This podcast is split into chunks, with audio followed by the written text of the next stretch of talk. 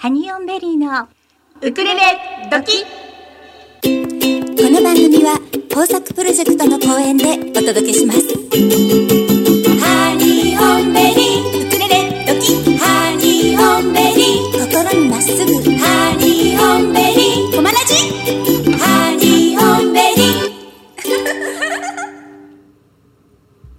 皆さんこんにちは。ハニオンベリーのゆりです。かなです毎週火曜日16時から18時はハニオンベリーのウクレレドキ2時間生放送でお楽しみいただきたいと思います。はい。はい今日は7月28日。そうですね。はいはい。もう7月も終わりですねねえ一番最後の火曜日ですね。もう。ううん。んでもなんかあんまり夏って感じがしない。肌寒いしね。そうですよね。梅雨まだ明けてないしな、ねえ夏は来るのであろうか。来るとは思うんですよ。来るとは思うけどね。その辺で待機してると思うんですけど。してる本当その死肉品を待ってる？と思うんですよ。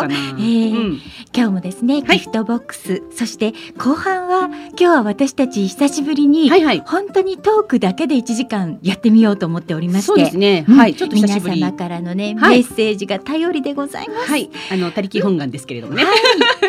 もうすでにはい。たくさんいただいてて本当に嬉しいですね。すね。皆さん、はい。ありがとうございます、はいそれでは早速ですがまずメッセージの送り方をご紹介いたしましょう、はいお願いします。番組へのメッセージリクエストの送り方です。まずハニオンベリーのフェイスブックページがありますのでフェイスブックされている皆さんはそちらからメッセンジャーでお送りください。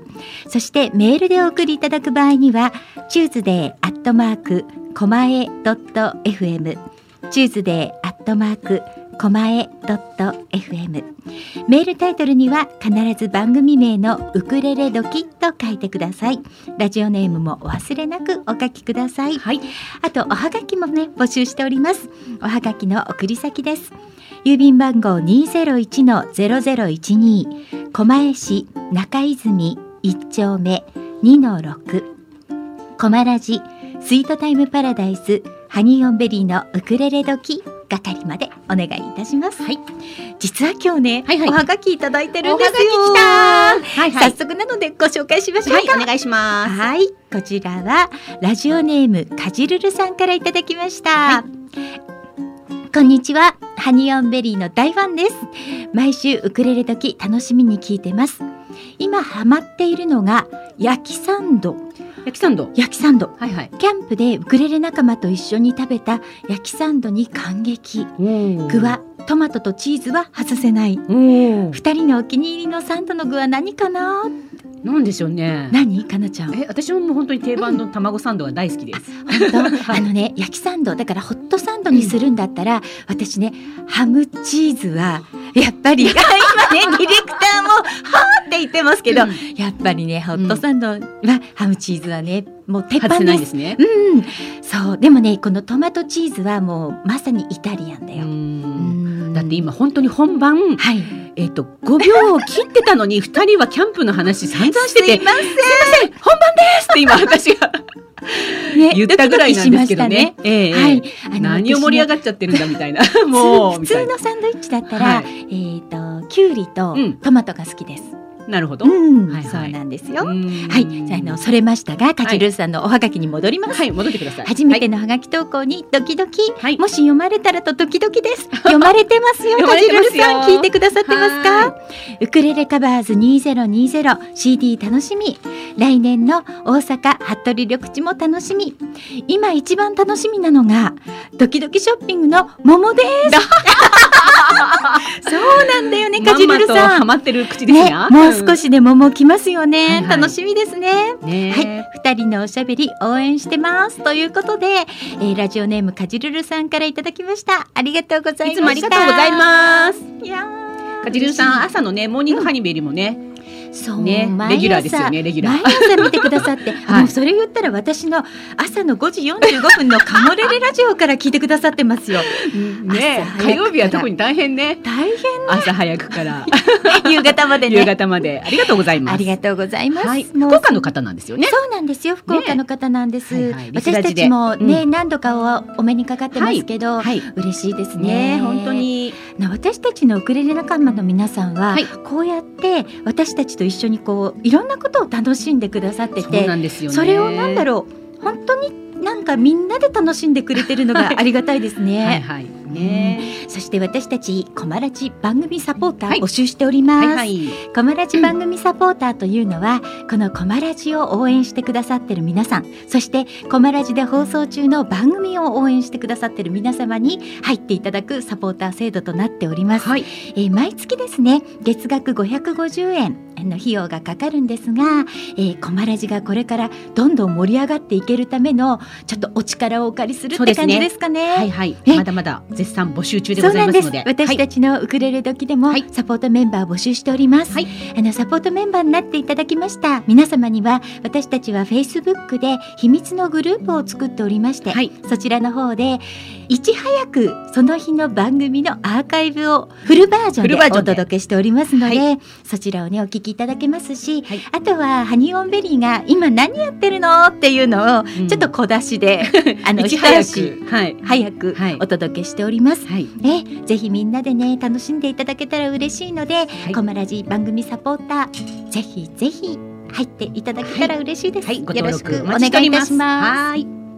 えー、コマラジサポーター、ウクレレ時サポーターの皆さんですね。はい。はい、えー、サポーターナンバー1番みかんの里のひろちゃんさん、2番あめちゃんさん。3番クリアンさん。4番ひろめさん。5番まりこさん、えー、6番はこさん7番みるきさん。8番、えー、ひろりんさん。9番、えー、神戸のさっちゃんさん。10番黒豆さん。11番はいちちゃん。ということでね、はい、えー、現在11名の、えー、黒レ時サポーターの皆さん、えー、いらっしゃいます。ありがとうごお世話になっざいます。ております。お世話になっております。はい。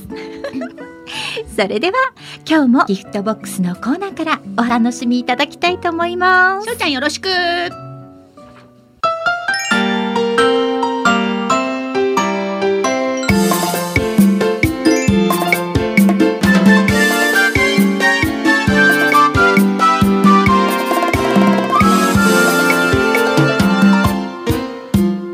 ハニーオンベリーのギフトボックス。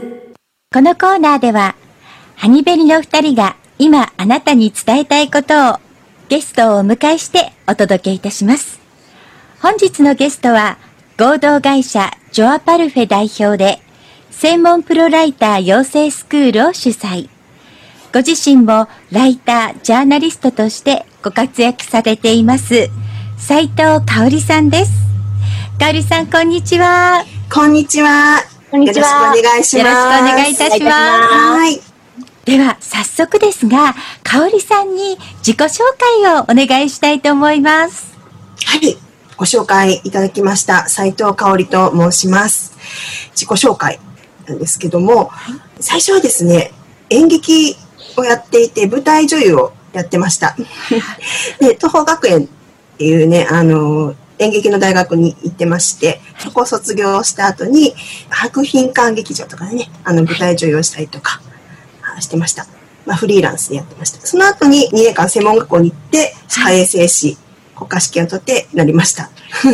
そして、その後はね、ライターとエディターと、あとジャーナリストとして活動してます。はい。ありがとうございます。今、プロフィールをお聞きしただけでも、いろんなことなさってるんだなと。ね、本当ですね。ねえ、はいもう今日お話をお聞きするのがとっても楽しみです。はいはい。よろしくお願いいたしおます。願いい。はい。過去にね、と歯科衛生士さんもされていた時代もあったと思うんですが、今日はまずやっぱりね、今ライタースクールもされているということで、そのことについてたくさんお伺いしたいと思ってるんですけれども、もともと香織さんは文章を書かれるのはお好きだったんでしょうか？そうですね。あの、ええ文章とても好きだ、下手だったんですけど好きだったんです。いそれで、日記をですね、はいえっ、と、幼少の頃から20年間ぐらいずっとつけていおて、ーはいですね、それがもう趣味みたいな感じでずっと書いていて、ええはい。で、なんかまあ、あの、演劇をやったりとか、司会接種をやりながらも、はい。なんかやっぱり書くこと好きだなと思っていたんですね。うーん。でそうですね。その後にまあなんかこう、たまたまなんか司会接種をやってる時に、はい。あの、知人の方から、ええあの、し歯科衛生士としてね、あの、コラム書いてみないみたいなことを言われたんですよ。はい。はい。それもなんかあの、まあご縁だったんですけど、もともと書くことが好きっていうことと、あとちょっとなんか、院内のフリーペーパーをね、ちょっと作っていたことがあったので、それを知っていた知人が、はい。はい、依頼してくださって、それが初めての仕事になりますね。へえ。あ、じゃあ書くことがお好きで、その専門的なことですよね。その時依頼されたっていうのはね。そうですね。はい。ううんなるほど。歯の、あの、虫歯予防のコラムね、はいなんかそういうことをね、よく読みます。はい読みます、読みます。ねそうですね。専門ライター企業スクールということで主催されていらっしゃいますが、やっぱりその専門ライターっていう業種といいますか、あの、ニーズはすごくあるものなんでしょうか？そうですね。専門ライターというとなんかね、あのどういうことかなって思われるかもしれないんですけども、はい。えっ、と、皆さんね、あの、どんな方にも強みがあったりとかして、はい。で、あの、その強みをね、あの、活かして、まあ、自分の続けてきた趣味でもいいですし、例えば、ね、お母さん、ママさんだったら、育児歴、例えば5歳の子がいたら、育児歴5年になりますし、はい。そういったね、自分の強みを活かして、ええ。えっ、と、記事を書いていただくという形で、もし、あの、自営の方だったら、その職業をね、活かした、はい。あの、記事を書いて、まあ、ええ。専門ライターさんとして発信していただければ、あの、今までのね、経歴とかね、経験も活かせますし、はい。そしてそれがお仕事につながるということで、あの、とてもね、あの、楽しくお仕事ができると思っているので、ちょっと、あの、皆さんにね、お勧めしているという感じですね。やはり皆さんに読んでいただく記事を書くにあたって、はい。あの、その書き方であるとか、こんな風に書いたら、こう、なんていうんですか、あ、面白いって思われるとか、そういったようなコツも、あの、教えていただきつつ、皆さんはいにご指導いただいてるんですかね。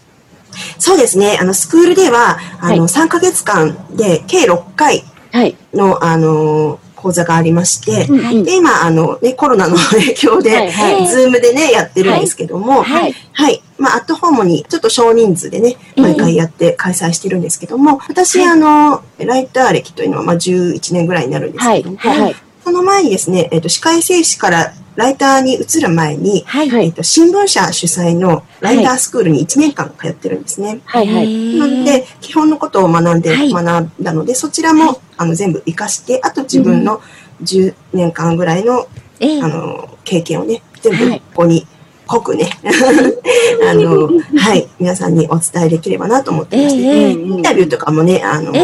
こう結構、スマップさんとかね、はい。すごいで平すね。成ジャンプさんとか、はい。大沢たかおさんとか、はいはい。はい、なんかいろんなね、渡辺陽一さんとかね、なんかいろんな方を取材してきたものですから、うんそういう取材のね、あの仕方とか、あとはい。お仕事を取るコツとかね、はい。そういうものもお伝えしていこうと。わーすごく興味がありますね、私たちもね。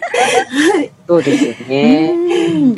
今、子育てもなさりながらお仕事もやってらっしゃるということですが、はい。やはりこのフリーでお仕事をされていることで、お子様を育てる上でもいいなって思える点ありますか？そうですね、うん。私今、三姉妹を育てていて、はい。えっと、下が1歳半で、はい。で、4歳、6歳のうわ、全部女の子なんですけど、ええ、ええ。まあ、本当にね、あのわしゃわしゃ大変というか、そうですよね。そうですね、言ってくれてるんですけど、やっぱりこの、あの、熱だとかね、あのええ。ちょっと体調が悪いからとかね、はい。なんかいろいろで戻ってきたりとか、うん。そういったことも結構、3人いるとたくさんあったりとかして、はい、はい。そうそうですね。で、コロナで自粛でずっと家にいたりとか、子供たちがね。そうですよね。そうですね。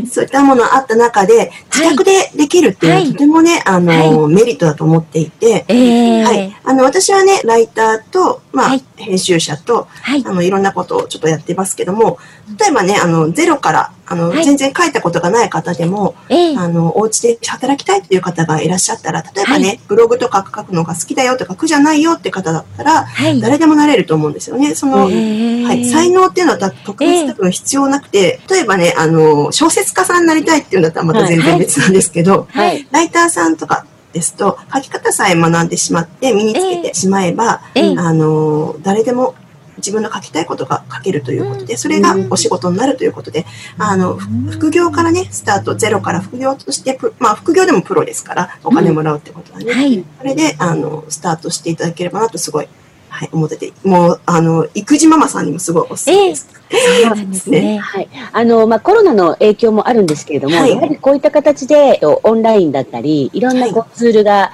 あの、出てきたので、すごくご自宅でのお仕事がしやすい環境になってきてるじゃないですか。うんはい。なので、やっぱりあの、子育て中のお母様たちも、本当は外に出て働かなくちゃいけないところが、うん。やはりこういった手段がいろいろ使うことによってお仕事があるっていうのを気づかせてくれるね、ききっかけが今回のね、うん。こういったコロナウイルスのこともあったんじゃないかなってすごく思いますので、そうですね。うん。はいはい。うん。なので、なんかそうですね、ええ。本当にね、あの、ええ。今本当に在宅とか、はい。ね、あの、すごい需要があると思いますし、ええ。あとね、あの、特別こう、専業だとね、例えばそこでこう、収入がこう、波あったりすること方があっても、ええ。今副業 OK となってることがね、ええすごく多いと思うので、はい。まず副業として取り入れてもらって、ええ。書くことが趣味としてね、楽しいとしながら、ね、あの、ギャラを、ギャラというかね、はい。報酬ももらったりとかして、ええ。でそれを末永くね、はい。続けていただければとてもいいんじゃないかなと思っていて、今、介護中の方とかね、はい。そういった方も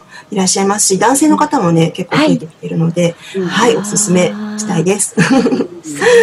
ね。はい。ああの、そうやって文字にするってとてもいいことだと思いますし、お話が出てましたが、私たちもまさにもう介護世代なので、その介護をしていて意外とストレスが溜まったりっていうのも、文字を書くことで、それを書き記すことでね、少し気持ちが保たれたりっていうこともあるかもしれないですよね。そうですねね。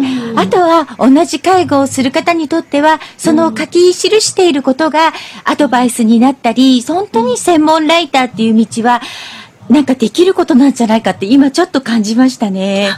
そうですうんね。本当なんか、ご自分の体験をね、はいあの、はい本当はその体験談とか、ええその、あの、知識とかを必要としてる方って必ずいらっしゃるんですよね。そうですよね。そうですね。とどめておくだけではなくて、はい、はい。ね。やはりあの子育てもそうですし、その介護の問題もそうなので、はい。あの全部一緒じゃないじゃないですか、パターンが。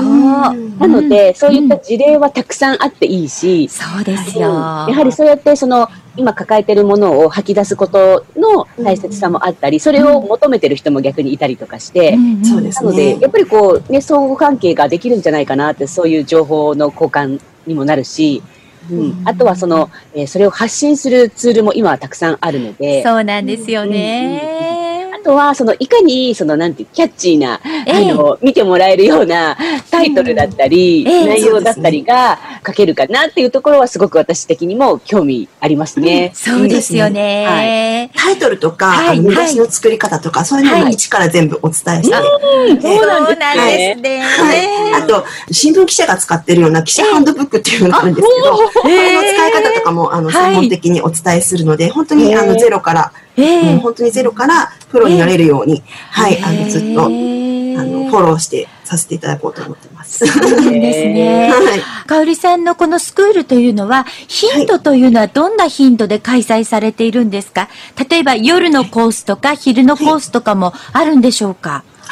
今はですね、ええ。えっと、3ヶ月はい。半で、うん。だいたい一月2回ですね。うん。2回ずつ行っていて、ちょっと私があの土日ええ。子供がわさわさいるので、はい。平日のちょっと、ええ。あの、だいたい1時からあの3時間とかね、はい。してるんですけども、もともとリアルでやって、恵比寿の方のね、あの、ええ。セミナールームでやってたんですけども、ズームってあんまりもう長すぎると、ちょっと眠くなっちゃうかとか、飽きちゃうとか、疲れちゃうとか、ね。ありますので、うん。同じ内容なんですけども、ちょっとはい。4時間を3時間に短縮させてもらって、宿題を毎回、課題をね、えー毎回やってもらって、フィードバックさせてもらうっていうような形をとってます。次回はね、あの、えー10月から。次回は 10月から開催ですね。じゃあちょうどこのラジオをお聞きの皆さんが、ちょっと気になるなと思ったら今からお申し込み間に合いますかね？はい、もちろんです。あ それはよかった。いいタイミングで。はい。はい。かなちゃんはね、やっぱり文章を書くのが好きですもんね。そうですね。書き始めるとバーッと書けるんですけど、あの、そのスイッチが入るまで結構時間かかるんですよ。でもその間にいっぱい気になることを、それこそスマホのメモ欄に全部いっぱい書いておいて、ねすごい。うん、そうなんですよ。それで、じゃあ書こうっていう時に、わーっとそこからこう引き出しを出して出して、えー出し。て、えっ、と、それをこうまとめていくみたいな感じになるんですけど、なので、普段から割とこう、気になることをこうちょっと書き留めておいたりとか、っていうことはしてるんですよね。うん、で、あとやっぱりえータイトルは結構面白くしたいなっていつも思うので、うんその時に気になった、あの、ワードとかを先にドカンと入れて、うんちょっと興味をそそるような感じにはしてるんですけどね。えー、素敵です。ぜひ、あの、やりませんか？みたいな。いや、でも今なんかこうね、いろんなこう、あの、人気のあるブログをね、書いてらっしゃる方っていうのを見ると、やっぱり結構特徴があって、やっぱりこう、興味をそそるようなワードがバーンと最初に来たりとか、そうですね。うん、あの、一番初めにそういうのが、あの、結果じゃないですけど、先にそれが来てっていうパターンも面白いかなとか思ったりとか、そうですね。目を引く、あの、気を引くワードを先に入れるとかね。あと SEO でね、あの、引っかかるキーワードを先に入れるとかね。まあ、それはまたちょっと違うんですけど、まあ、そういうふうにね、ウェブライターとか言うとね、はい SEO 対策でね、こう、キーワードを入れて、こう、いろいろある。そういうふうに書いていくライターさんもいらっしゃいます。それもお伝えできますので。はい。興味いっぱいありそうだなって思ってたんですよ、私は。今日、えー、かおりさんをお呼びするにあたって。嬉しい。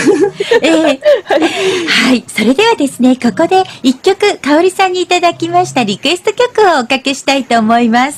あの、今日選んでいただきました曲が、キングヌーさんのプレイヤー X という曲なんですけれども、これは、かおりさん、どんな流れでこの曲って思われましたか？これはですね、ちょっと暗い曲で皆さん知ってるかもしれないんですけど、はいはい。キングヌーさん、うちの妹が大好きで、はい。最初なんかあんまり興味なかったんですけど、紹介してもらって、最初白日から入って、はい。でそれでいろいろ聞いてるうちに、ええ。あのここの曲にたどり着いて、ええ。この曲の PV がちょっと暗すぎて私はちょっと ちょっとちょっときついなと思うんですけど、はい。でも曲はねすごくいいので、はい。そうですか。きっと、はかおりさんだと曲を聴くとき、歌詞ってやっぱりかなり聞かれますよね。歌詞を読まれるというか。ねえ、はいそうですよね。では、そんなかおりさんがおすすめの一曲かけさせていただきたいと思います。キングヌーで、プレイヤー X。お届けしましたのは、キングヌーで、プレイヤー X でした。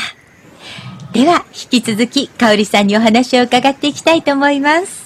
あの、かおりさん、私、あの、せっかくなので、えっ、と、私もブログなどを書いておりますので、少しちょっとコツがありましたら教えていただきたいなと思うんですが、はい。例えば、あの、タイトルを面白くするには、はい。どういったコツがありますか？コツというか、まあ、はい。あの、キャッチーなワードとかもね、常に、えっ、と、こんなのどうかなっていうのも考えておりますけれども、はい。なんかこう、こんなのはいい、すごくこう目に留まりますよっていうようなものとかがあったら、教えていただけたらなと思うんですけれども。そうですね良いタイトルっていうのはポイントがありまして、うんうん例えば本当に記事の中で最も伝えたいポイントっていうのをね、まずね、あの出してくるんですね。はいはいそ。れでそれをできるだけ強い言葉で表現するんですね。はい。はい。で、例えばね、あのーまあ、どういう言葉かっていうと、はい。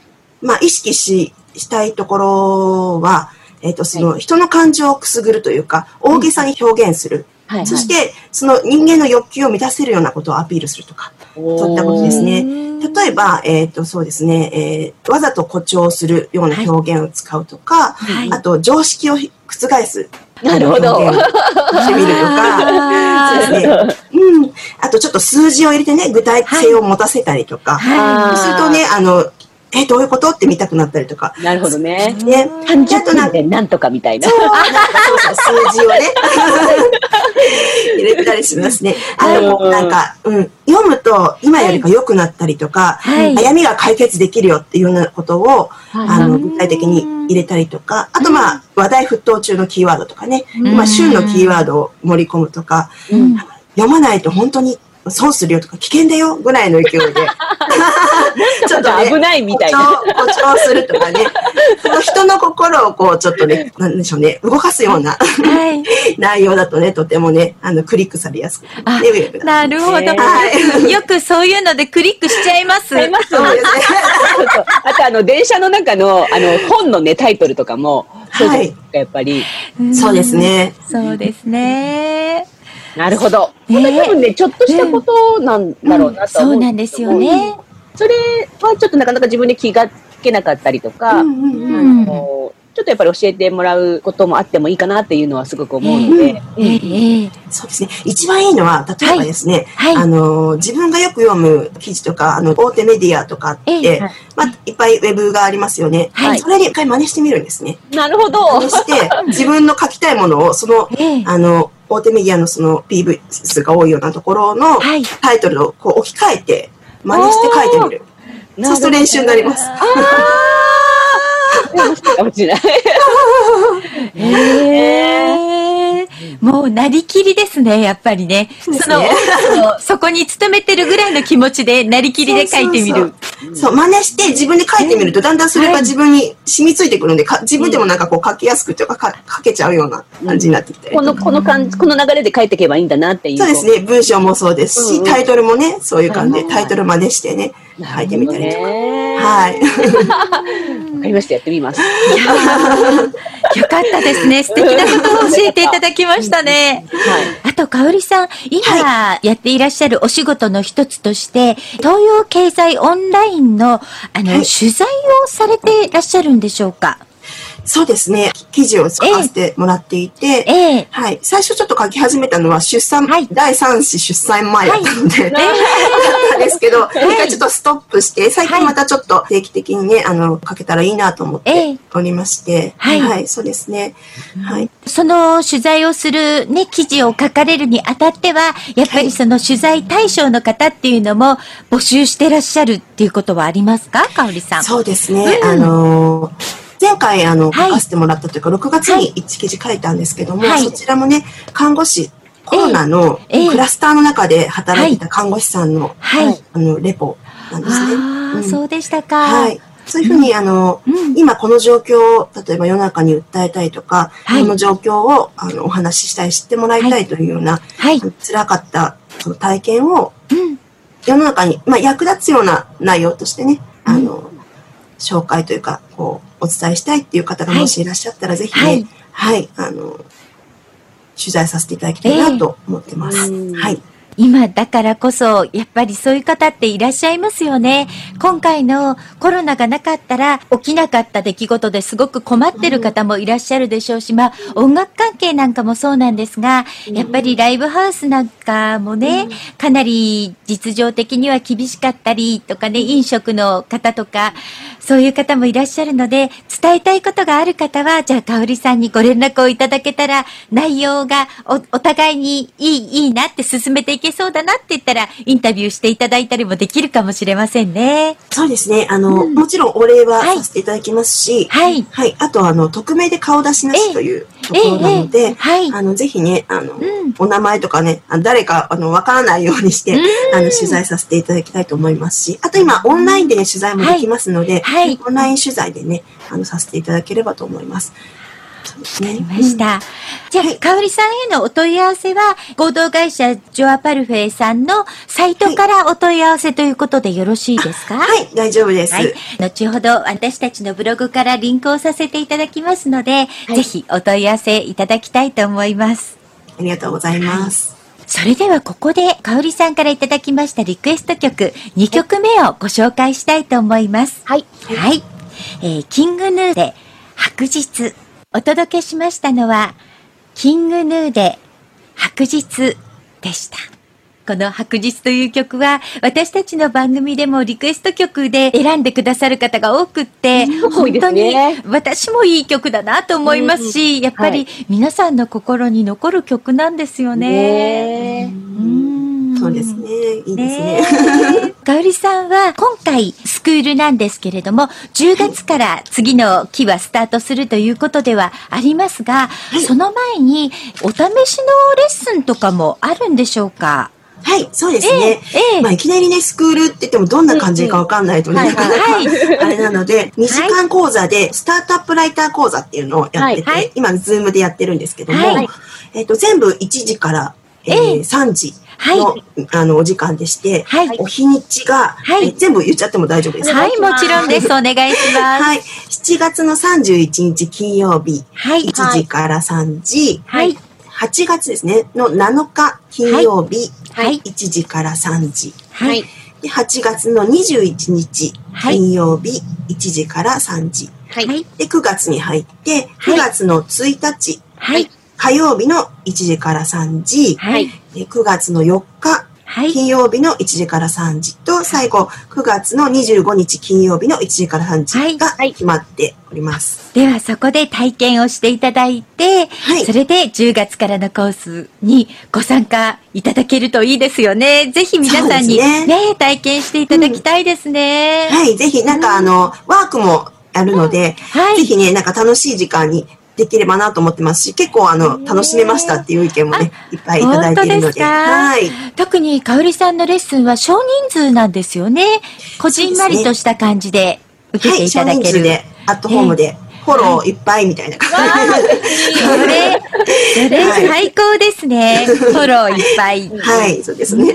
うんこちらの方もね、香織さんのホームページにも掲載されてると思いますが、私たちのブログでもご紹介させていただきたいと思います。はい。はい。香織さんが、この今やってらっしゃる、ライター、エディターというお仕事の中で、一番ここが楽しいのよっていうところ、もしあったらお聞かせいただいてもいいでしょうか？そうですね。はいまず、えっ、と、私がもう楽しくてしょうがなかったのは、まあ、非日常的な時間が味わえるっていうところですね。うん。まあ、これはちょっと取材とかね、インタビューの話なんですけども、はい。はいまあ、自分が絶対に会わないであろう、まあ、芸能人とかね、まあ、はい自分の好きな、あの、タレントさんもそうですし、まあ、私ミーハーなのでそういうことがね、すごい20代とか30代、嬉しかったんですけど、ええまあ、そういったところとか、はい。あと、まあ、あの、社長さんのインタビューとかもね、あの、はい自分の全然聞けないものをリアルに聞けるっていうのは、自分の人生にも影響があったりするんですね。その言葉をリアルで聞いて、あ、私もそれを取り入れてみようとかね、はい。そういうなんか新しい価値観を自分でもらえる。まあ仕事なのでね、それがメインじゃないにしろ、そこがすごく楽しかったりとか。はい。あとまあなんか在宅でできるっていう意味ではね、はい。まあ今テレワークとかね、すごい、まあね、あの主流となってますけども、はい。その前からね、まあカフェでやったりとか、はい。ノマドと言われるような働きですね。それも本当自由に自分の時間とか、あの、自由に使ってね、はいあの、まあ、育児中の方もそうですし、そうでない方もいろいろ自由にできるというところがね、とてもね、あの、いいところだなと思ってます。ああと、自分の今までの人生を活かせるっていうところがすごく楽しいなって思ってます。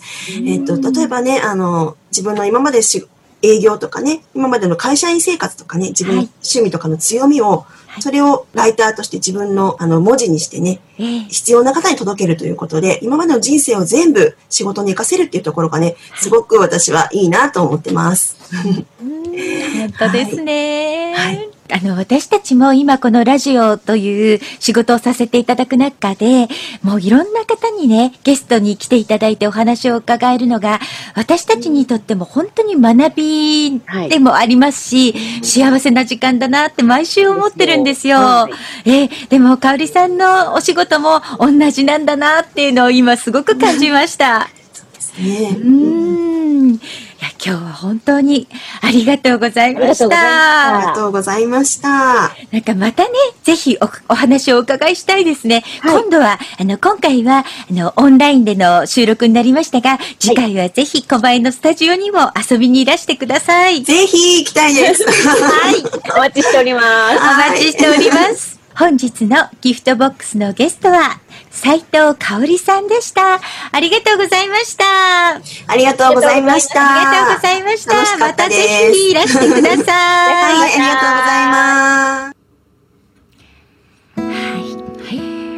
さんのお話、楽しかったです楽しかったですね。ね。私すごくあの、お会いする前から、はいあのまああのライターさんのね仕事っていうのはとても興味があったので、ねあの楽しみにしてたんですけれども、ははい、いろいろお話聞けて。ねえ。あの講座の中で多分教えてらっしゃることを、はい、あの惜しみなく結構エッセンス出してくださって、ね。香織さん、はい。ありがとうございました。次はぜひコマラジのスタジオではい。お待ちしておはい、ります。お越しください。お待ちしております。はい。はい、あの私たちは今、ん。朝はい。8時15分から。はい、15分間なんですけれども、はい。YouTube でライブ配信をしておりまして、はい。モーニングハニベリと銘打ってやってるわけなんですが、はい、はい、毎朝ね、あのーま少ない人数といえば少ない人数なんですけど、うんうんはい。それでも朝に十何人こう出席取れるぐらい毎日見てくださってる方がいらっしゃるわけですよ。はい。ええ。その中でまず最初に私たちがやってきたのは昨年の八百屋家紋を振り返ってはい。はい。動画を見てきましたよね。はい、そうなんです。うん。私たちあの去年の9月1日に日比谷野外大音楽堂で、えええーちょっと音楽イベントを、そうなんえです。ーやらさせていただいてたんですけれども、そのえっ、と動画がね YouTube に上がってるんですが、はいそれをちょっとね改めて振り返ってみようというコーナーをね、えーやってたんですけれどね。そうなのよはいね、あの私たちはそのイベントでは7時間ずっと MC をしてたのそうでなんです。意外と皆さんの演奏が聞けなかったのよねそうなんです。だから改めて振り返ってみるとあこんなだったのねっていうのがはいすごく面白くって、はい。朝の15分間やってるわけなんですけど、はい今ですね私たちが振り返っているのは、はい。実は今ウクレレカバーズ2020ではいお世話になっている、はい川上二郎さんのはい YouTube チャンネル「ボイスラバーズ 」をみんなで見てるんですよねそう一日一つ取り上げて、はい。それを見ながらちょっとフリートークさせていただいてるんですがはい。今朝取り上げたのがね、はい。デスボイスボリューム3 もう私ね、本当これ大好きなの。そうなの本当に大好きなの。うんうん。どこが好きなの？かなちゃんえっと、うんあのーちょっとね気持ちが沈んだ時に、えっ、と見るのを見ると、うんすごく笑えるのね。あの二郎さんがね普段あのデスボイスとは全然違うところで二郎さんはボイストレーニングもされてね教えてらっしゃる先生だし、はい。あのデスボイスをしてできたからどう？っていうことも特にはないんだけど、うんはい。でもそれでも真剣にあのお仲間のはい。えーとね、先生ですよね、はい。ボイストレーニングされている方からデスボイスを習ってらっしゃるわけで今朝のはね。そうですね。今朝はうん。水のデスボイス、水のデスボイス。わかりますか？水。そもそもデスボイスってわかりますか？わかんないかもしれないよ。あそのそのカテゴリーがこれだっていうのを初めてあれで認識したの。うんうん。うん、デスメタルですよね、そうなんですそうなんです。それで、はい。えっ、とボリューム1ボリューム2ええ。ボリューム3っていうのがあって、うん。ボリューム3が私大好きなのね。うん。で1、2は、うん。あのできないんですよ。次郎先生がね。うんできないんですよ。うんででなできないからもうちょっとできる、うん。あのデスボイスはないですかってボリューム3が出来上がったわけだれてるんですけど、それは水のデスボイスって言って、はい。はーって吸う。これが水のデスボイスなわけで。そうだよね。でもそれも全然できないんですよ、次郎先生は。ねえ、次郎先生は、あの、うんアドバイスによると、吸いすぎとか言われてますよね。そうそうそうそううんそのね、できなさっぷりがすごく面白くって、もう私は大好きで。そうだねでも。今朝もやってみましたけど、私結構上手でしたよね。かなちゃんできそうな感じがする。まあ、それやっていいのかどうかはわかんないけど、できはいそうな。次郎 さん聞いてますか？できるんですよ、先生、あ私。の、かなちゃんできちゃってます、デスボイス。水の。そうそうなんですよ。そんなねあの二郎さんのその YouTube チャンネルいろいろ面白いのがありまして、えー、と昨日ねお届けしたのはグラスを声で割るっていうトレーニング。あのトレーニングじゃないねチャレンジだ。チャレンジね、はい。それがそれも昨日で第2回目だったんですけど、うんうん。まあやっぱりそれをね10日に1回二郎さんは YouTube に動画を上げてるんだけど、はい。その1回分として割れないのにそれを使うのはちょっとこれはどうしたものかってことでうん。0.5回扱いになるそうです今度から。はい。でもそれもさ、もしかしてだけどね女性の声の方が割れやすいかもしれないじゃない、そんな気がするんですよね。するよね、うんうん。だからこれをお聞きの皆さんぜひあのワイングラスですね。それをねまずカーンってこうちょっと弾いていただいて、うんうん。鳴った音、はい。だからはーってその音だったらそれをずーっと同じ音を鳴らし続けると割れるらしいんですよ。響かせるんだよね。共鳴してねさせね。うんそれが、あのー目で見てわかるのは中にストローを一本立てておくと、はい共鳴で震えるとストローが中で踊り出すんですよ。うんうんうんだから。ぜひそれをね試してあのちゃんと動画撮っといてくださいね。それでもしも割れてしまったらそれをぜひとも、えーこのボイスラバーズの二郎さんに私やったら割れたんでアップしてあの二郎さんのボイスラバーズリンクしますって連絡してください。なんならハニベリに連連絡をいただいても大丈夫です、そうですよ。リンクさせちゃいますよ。先生生徒の方が先に割っちゃいましたって。そうだね、本当は二郎さんはあのグラスを割れ割れたあの校長ですって言いたいんだよね。ボーカルスクールの先生ですって言いたいんだけ割れる。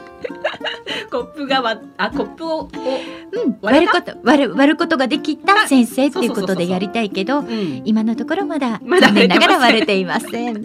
まだ割れておりません。ねえ。だいぶ練習してるみたいですけどね。そうなの、ね。だってそのチャンネル用の動画を撮る前の日も7時間ぐらい練習してちょっと喉が枯れてるって言ってたんで 大丈夫でししょうか、ボーカルスクールの先生。チャレンジがなかなか面白い。うん。私もねちょっと試してみたいと思います。ね、まずはお高めのグラスを買ってくるところ。からだよね。あのちょっとお休めだとやっぱり、うん。あの熱いよね。熱いんですって。ねなのでまああのビギナーなので、はい。ちょっと薄めのね、ね。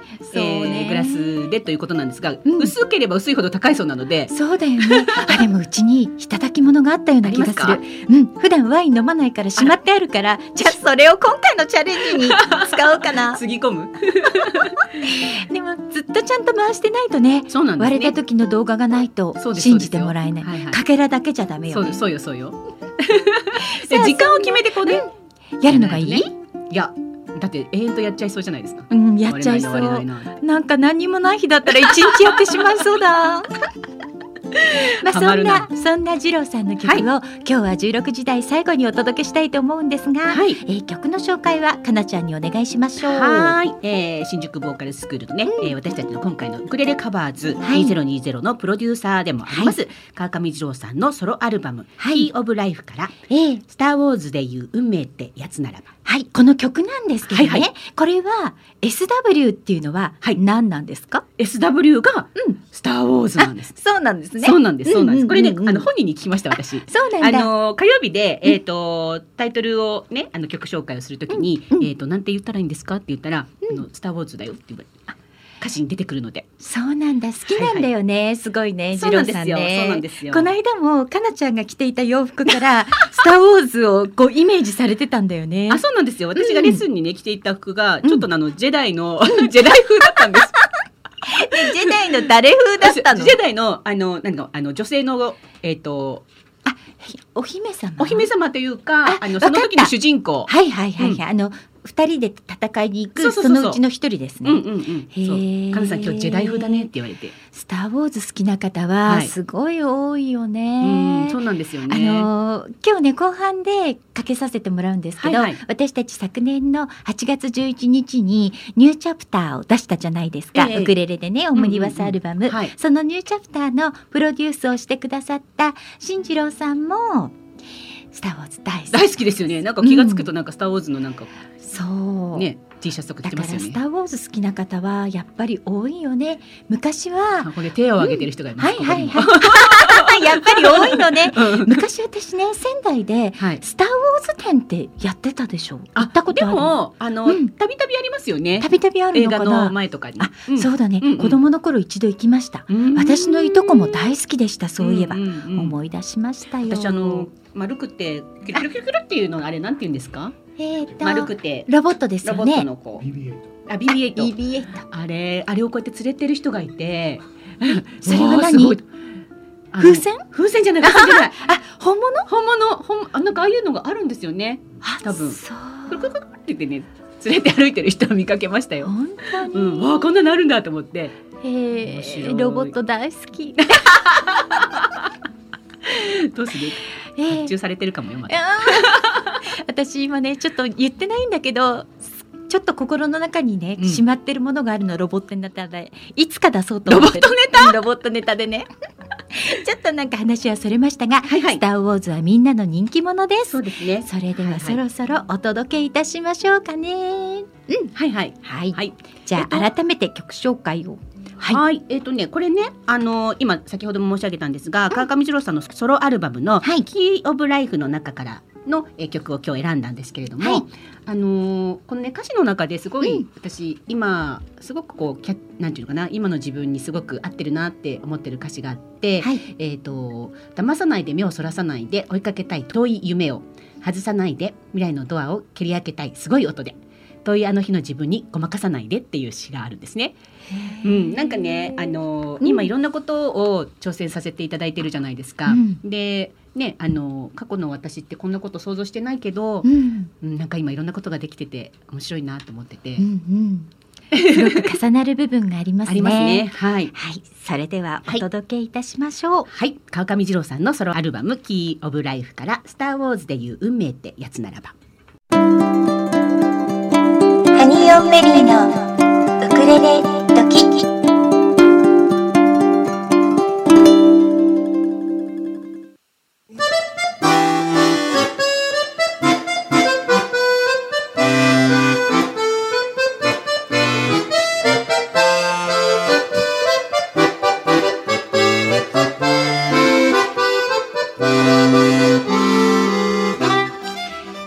5時を回りました。続きハニオンベリーのウクレレ時でお楽しみいただきたいと思います。それではここで狛江市の天気予報をお伝えいたします。今日も一日梅雨空が続いておりました。暑い雲が広がって雨が降ったり止んだりしているお天気でした。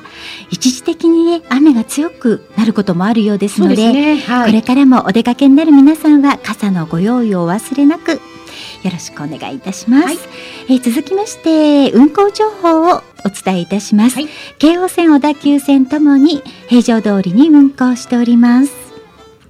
豊作プロジェクト株式会社様からのお知らせです。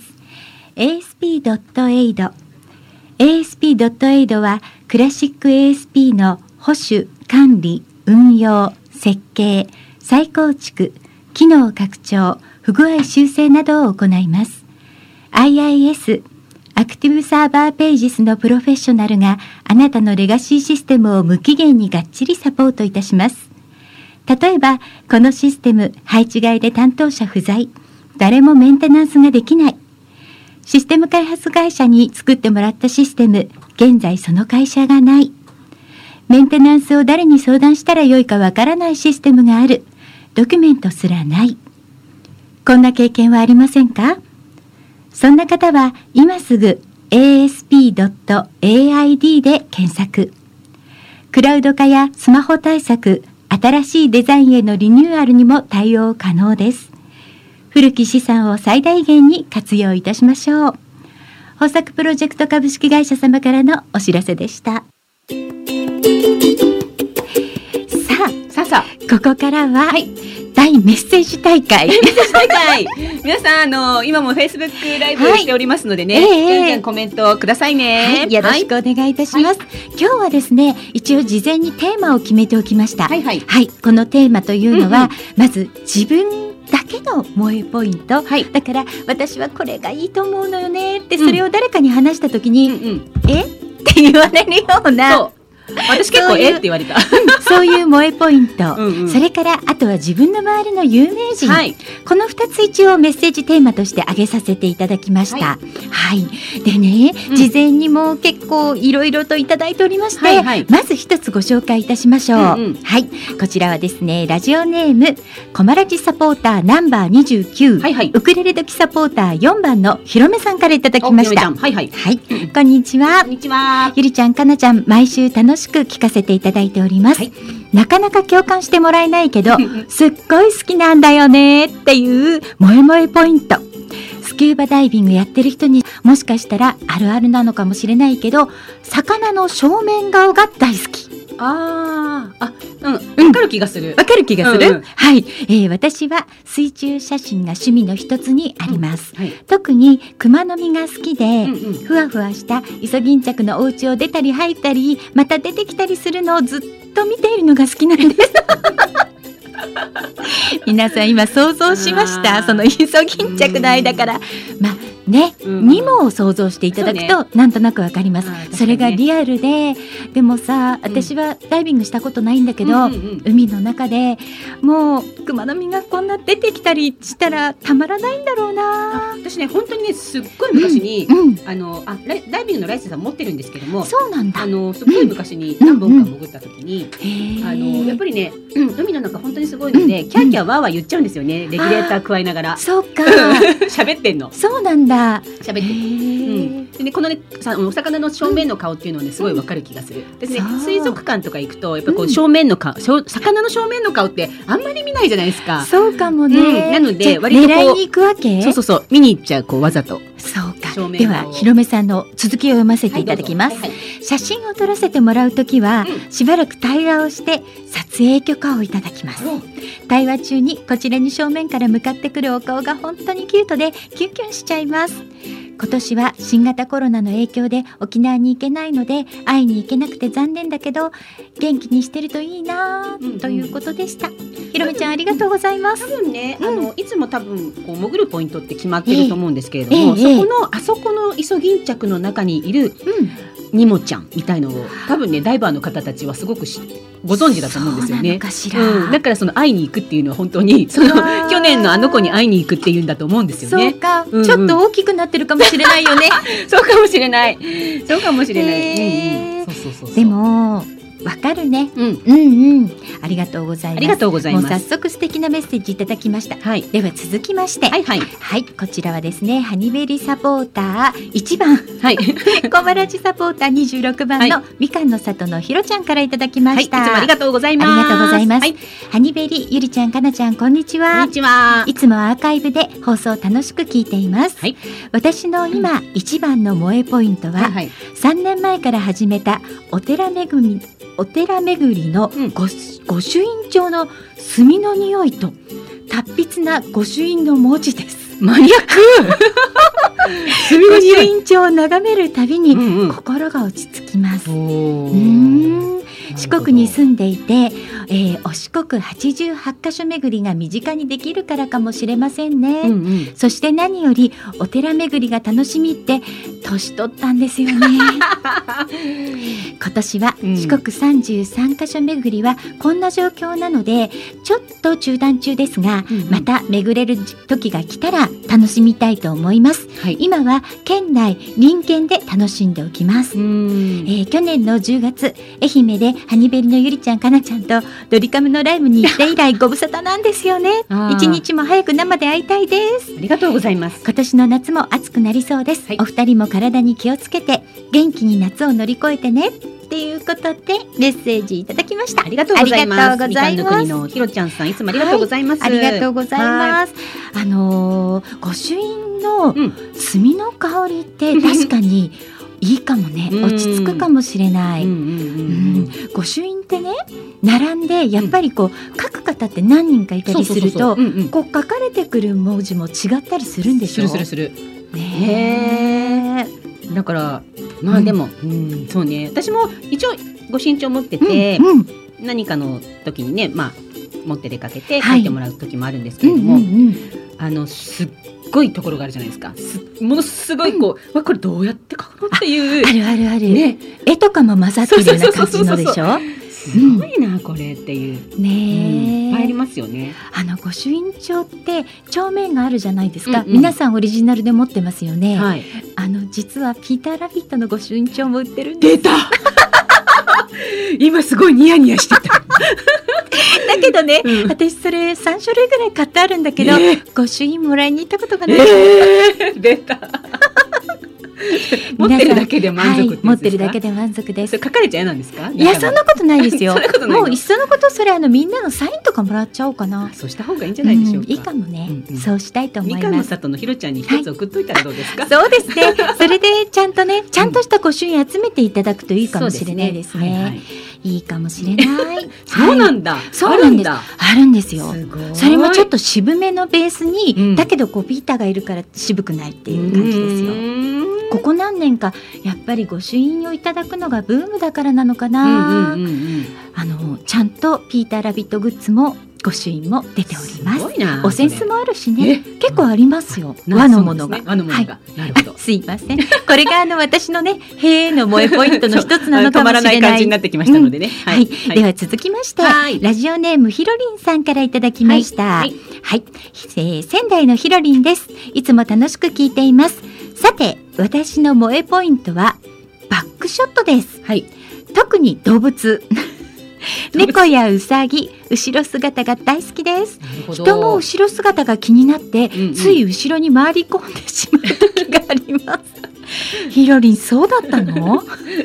知ってる人かと思っちゃうね。後ろから来られて。うんあでもこの間、ん私もちょっととある方が、はい。あのある方のバックショットを見ていいなってすごい燃えてるのも私 そうなのそんな。目撃しちゃった。そんな現場があったの。うん、ありました。うんだから意外とそうなのかな、でも動物たちのバックショットは確かに可愛い。可愛いよね。うんうんうんえっとうん。私の萌えポイントはい？はい言ってい。いいいですよ。もちろん かなちゃんの萌えポイント教えてください。この話が出たのは、うん。わ私もそういうふうに聞かれたんですよね。そうなんです。私たちね聞かれたんですよね、えーとお母さんのなんか萌えってするポイント何って聞かれた時に、うん。えーっとあの私なんか何かあの特にバスなんですけど、はい。バスがあのプリントとかのバスが入ってなくてええ。全部お揃いのはいハトバスバーンっていうね1台1号車から10号車まで並んでるみたいな、オーソドックスなタイプのバスですねあのそういうのに燃えときます。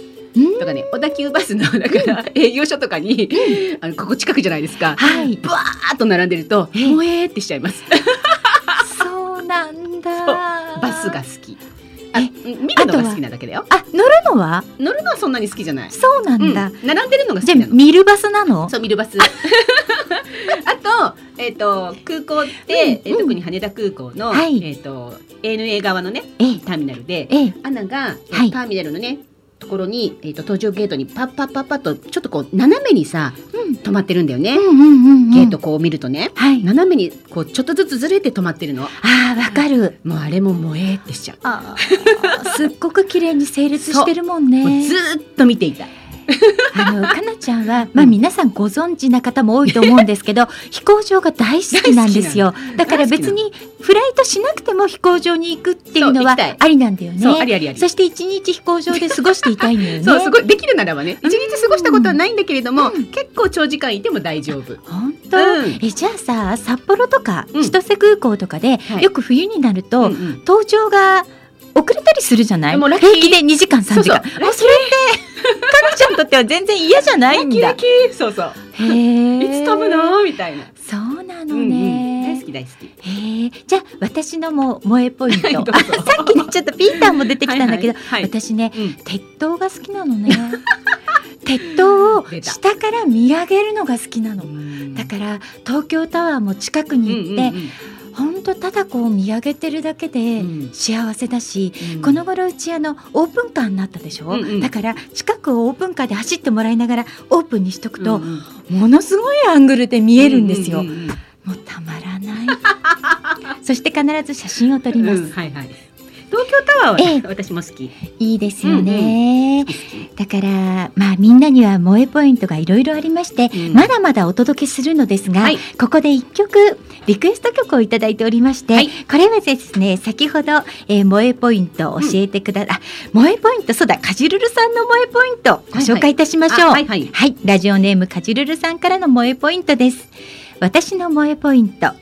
超狭かったり変形の場所の壁ギリギリに車が止めてあるのを見かけた時 どうやって止めたんだろう？どうやって降りたんだろう？持ち主はどんな人なのかな？と想像しちゃいます確かに。あとねうん。一発で車庫入れしてる様子を見れた時が萌えポイントなんだそうですなるほど。これさ、うんうんかじるるさんねうち今車変わっちゃったんですけど、うんうん今のオープンカーになる前はい。本当に家の車の駐車場サイズほぼジャストぐらいの車だったんですよ。うんうんうん。それであのスライドドアだったから、はい。降りてこられたんだけど、うんうんもう左右10センチとかしか空いてないところにピシッて入れてたの。うんうん。あーそれを見せてあげたかった。あの写真ないかな、確かにね、うん、あのギリギリっていうのはね、不確かに思議に萌思うよえ、ね、うんどうやって入れたのかなって思うよね、そしてどうやって降りたんでしょうか、そうそんなかじるるさんかはい。らリクエスト曲をいただきました、昨年の8月11日に私たちも一緒に参加させていただきましたニューチャプターの中から、はい。むっちゃんで笑顔の種。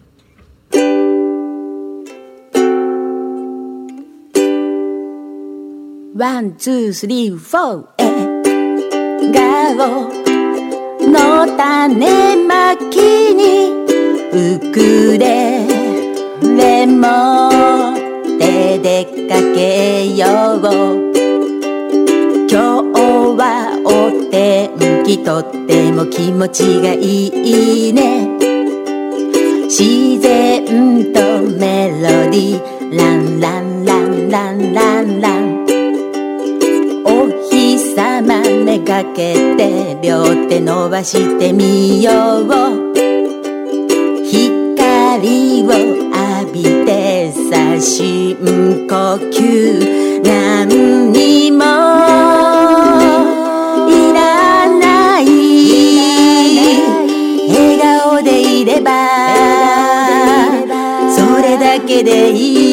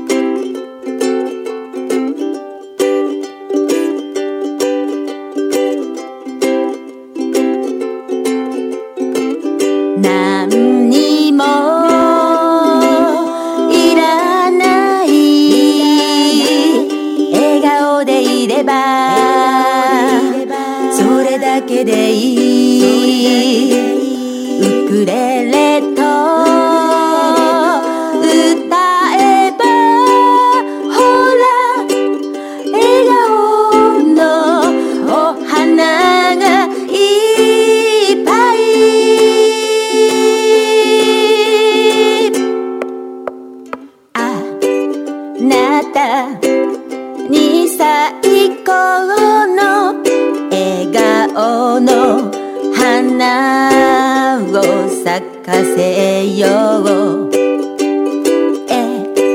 笑顔の種ま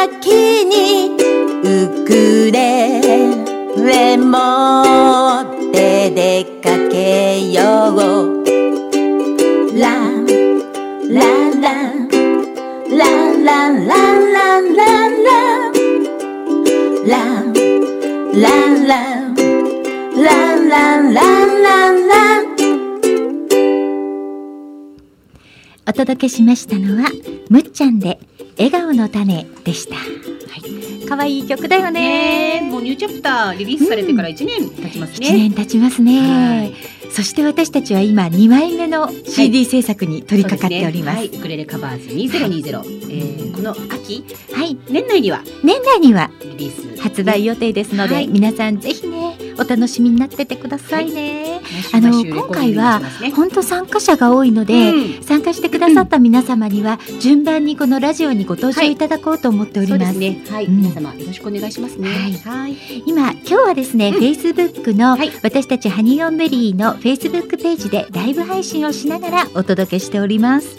それでは続きましてはい二つ目のテーマいってもいいでしょうか？はい、お願いします。うんこれはですね近くにいる有名人ほいほい。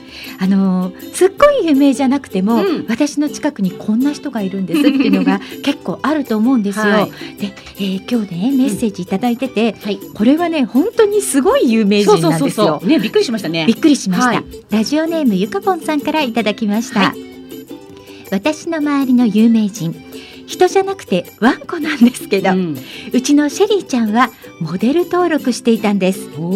NHK スペシャルの再現ドラマや映画に出演したり歌手の愛子さんのパンフレットに載ったりすごい。多部未華子さんのドラマ「デカワンコ」のポスターになったりしたんですよって「萌え萌えです」え自慢しちゃったって。ゆかぽんさんありがとうごございます。ざいます。あのゆかぽんさんにはこの後ね、うん。写真も送っていただいたんだけどすごいよね。もう愛子さんと。ねもうべったり、べったりですよね。いや、これうちは、うちのワンコなんですけどってね。そうなの。私その写真見て思わず言っちゃいました、うんおいっ子が愛子さんのファンなんでこの写真おいっ子に見せてもいいですかって そしたすらごいつながりだよね。うんもう OK いただいたんで、うんちょっとおいっ子に自慢げに見せたいと思います、うん。ね。え。そうなんですよすねごいな。でもさ、うん。あのシェリーちゃんははい。モデル登録をしてうん。16年間生きられたそうですね、はいはいはい。すごい長生きだったみたいで、ね。だって、うん。あのお写真拝見させていただきましたけれども、うん。うん。超美人ちゃんよね。美人ちゃんなの女の子っていうことだったんです超美人ちゃん。シュッとしてて。ね。で私たちはこのシェリーちゃんは、うん。あの羊毛ベルトで、はいはい。ゆかぽんさんがご自分で作られたのを見せていただいたことがあって、それも素晴らしかったんだけね。どもともとのねシェリーちゃんそんなモデル犬だったなんて知りませんすいまでした。せんでした。ありがとうございんゆかぽんます。さんありがとうございます。そしていつも私たちのモーニングハイメリを見てくださってありがとうございます。す。はいそのゆかぽんさんは、うん私たちの今回のウクレレカバーズ2020には欠かせない存在でして、そうなんですよ。ええあの影武者として たくさん演奏してくださってるんだよ影武者ねね。なんかこれもうこうやって言ってるから完全に影武者じゃないんだけど、そうそうそうそう、うんね、ウクレレのサポート、みんなのね、えっ、そうと、えー、OK のね、サポートをしてくださって、してくださってるのはい。本当にお上手でね。うん。で私たちこのゆかぽんさんと知り合うことができたのは、はい私たちの番組には欠かせないデイジー・ドブユキさんがはい橋渡しとなってはい知り合うことができました。そうなんですよ、ね。さんありがとうございます。さあそれでははいまたこの有名、有名人のお話いきましょうかね。はいはい。えー、カチルルさんからね有名人の方もいただいてましたはい、ね。お願いします。えテッドバカ尾上優和郎さんっていう方がうん。近くに住んでるんですって。おー。でこの方はキャンプ大好き有名人なんだって。いつかキャンプ場で出会いがあるかも。いろんなキャンプ場にでいらっしゃる方なのかな、ー。そうか。ね、お会いしてみたいね。そうですね。うん。キャンプやらないとね。あそうそうキャンプね あのさっきねオフトークでも出てたんだけど、はいはいかなちゃんはキャンプあんまりね行ったことないんだよねそうそう、経験ないの、キャンプ。うん本当に。テントに泊まったこともない。寝袋でうん寝たことも寝たこともない。そうなんだ、うんそう。私ね一番最初に寝袋でキャンプした時うんうん。に、夜中ねすっごい風が吹いたんですよ。うんうんうん。で風が吹いたその音がまるでテントをうん。熊が降りてきて、ん。ガーって叩いてるように聞こえたのね。うんうん。もう怖くて怖くて、うんうん。その頃まだね本当にキャンプ慣れしてなくて、うん。ウブだったので もう怖くて怖くてうん。眠れなかったんですけど、うんうん。今では完全に朝まで熟睡です。どんなことがあっても。う。ん、なんかよくあのゆりさんってうんテントの中でシュラフで寝るような感じに見えないって言われるんですけど、うううんね。うんうん。あの全く違います。意外と私大丈夫です。大丈夫です。はい。もう最近なんかあのトンボとか、うん指に留めたりとかできます。手乗りトンボとかできます。私そういうのも全然平気よ。うん。うん然昔はね、うん虫見ただけでキうんャーって言ってたんだけど、あら変わりましたね。キャンプするようになったらやっぱり虫がその場にいる主役でしょ。うん私たちは、ねそうその場を借りてる立場なので。そうですよね。え虫さんをお借りしますっていう感じで、はいはいまあ、できることならあんまり近くには寄ってこないでねとは思ってるけどうんでもそんな感じでキャンプやっております。はい。うんうんうん。さあさあ、なんかえね。ーと萌えポイント、はいまだかなちゃんあいただいてますよね。もう一本はいはいもう一ポイントいきますよ。うんはいお願いします。えっとね、コムラジサポーターのね、えっと、アメちゃんさんですねはい。、あめちゃん、えーいつもありがとうございます。ます。えーゆりさん、かなさん、いつも楽しい放送ありがとうございます。はいえー、コマラジサポーター27番、ウクレレ時サポーター2番のあめちゃんです。えー、萌え萌えポイントかはわかりませんが、はい。えーサウナ入ってからのええ。水風呂に入った時にええ。目を閉じてからの目を開けた時のクラクラする時がたまらないです。ん？何？目を閉じてからの目を開けた時のクラクラする時がたまらない。うん。なるほど。なるほど。サウナってうん。やっぱり結構熱くなってるわけじゃない、はいはいはい。それでこう浸ってる時に開けてってやつ？くクラッとくるわけ？あーって目を閉じて、目あーって目を閉じて、あーって開けた時のクラクラする時がたまらないですということですね。それでもかなり危ないラインよ危ないね。ないよね。ちょっとあの、こうちょっと意識ちょっと遠のく感じでしょ？大丈夫、ね。ね。あのできるだけ一人でサウナに入らないでなん何かあった時に誰かに気づいてもらえるように一人はいる時にそれやってくださいね。えー冬の海でも、うん頭をつ海につけてからのクラクラ、クラクラ感がたまらないです。海の時、海にありがとうを言うといい波が来ます。ああめちゃんサーファーなんですよねそうサーファーの人ってやっぱりそうなのかな。ね海にありがとうを言うといい波が。そう私たち今度はい。レコーディングの中で、はい。みんなで歌う歌もあるじゃないですか、はいはいはい。その中でこのサーフモードっていうキーワードも出てくるんだけどそうなんちゃんそこ一番に取りましたよね。そうですね。ナイスです。ナイスです。はい。はい、はい。あ今ハリーさんからですねはいはい。メッセージいただいてますよ、いはい。あの今度火曜日有給取れたらよろしくです。お待ちしておます。待ちしております。針金針金ハリーさんに今ね出演交渉しておりました、はいはい。私たち。はい、有給取ってくださいね。そこまで？うん、そうそう。はい、えーと、まゆみちゃんからですね、はい。辛い時にそばにいてほしいお二人ですって私たちハニベリのこと、あありがとうございます。ありがとうございます。そんな風に言っていただけて嬉しいです。はい、えーそれではですね、はい。ここで一曲お届けしたいと思います。はい、これはですね、先ほど萌えポイントで、えーメッセージをいただきました、えーみかんの国のえーひろちゃんからいただいたリクエストなんですけれども、はい。このリクエスト曲ってねあの私このひろちゃんはうん私の姉なんですけど、みかんの里に住んでる姉なんですがそうなんで姉と私は今回のウクレレカバーズ2020では2人で一緒に歌うんですよ。はい。でひ2人で歌うんだけど最初に2人で歌おうと思っていた曲っていうのがね、うん。あのーちょっととある映画の中に出てくる曲だったんですね。はい。だけどその曲は残念ながら、えー許諾が下りなくってはい。歌えないことになったんです。うんうんうんだけどその曲を姉がこう何度も聴いていたから、はい Spotify ってうん聴いてる曲に合わせてどんどん曲を紹介してくれるじゃないですか。そうねはいはいでその紹介してくれた曲がこの曲だったんですって。おはい、ーそれではお届けしたいと思います。はいふみかさんで1万回のありがとう。お届けしましたのはふみかさんで1万回のありがとうでした。いい曲でしょう。うんえ、知らなかった。ねえ、うん。私も。みかんさんに教わって知りました。みかんさん、みかんの里のひろちゃん。あ、そうね。みかんちゃん、みかんちゃんになっちゃったよ。それみきゃんちゃんね。あのキャラクターの。はい。はい、今ですね、Facebook ライブをしておりますので、ライブの方にもコメントいただいております。えー、かちるるさん、生ラジオ感激、生だ新鮮、裏話面白いっていただきました。ねありがとうございます。かかってる間って、だいたいこんな感じの話を。そうなんですよ。ええええはいあとね、まゆみさんからも、お二人がカメラを向く瞬間が好きこういうこと？こういうここういうこと？とはい。ね、皆さんからたくさんコメントいただいております。はいはい。本当にありがとうございます。はい、えっ、と、自分の周りの有名人ということで、はい。はい。えっ、と、もう一ついいですか？どうぞ。はい、あのーここのねスタジオにも私たちがねラジオを始めた割とすぐにね、そうですね。えーゲストに来ていただきました、はい。えー東京海洋大学のはい。客員教、客員教授のはい。奥山先生はいはい。のお宅の柴犬。千葉県。そう。大和くん。大和くん。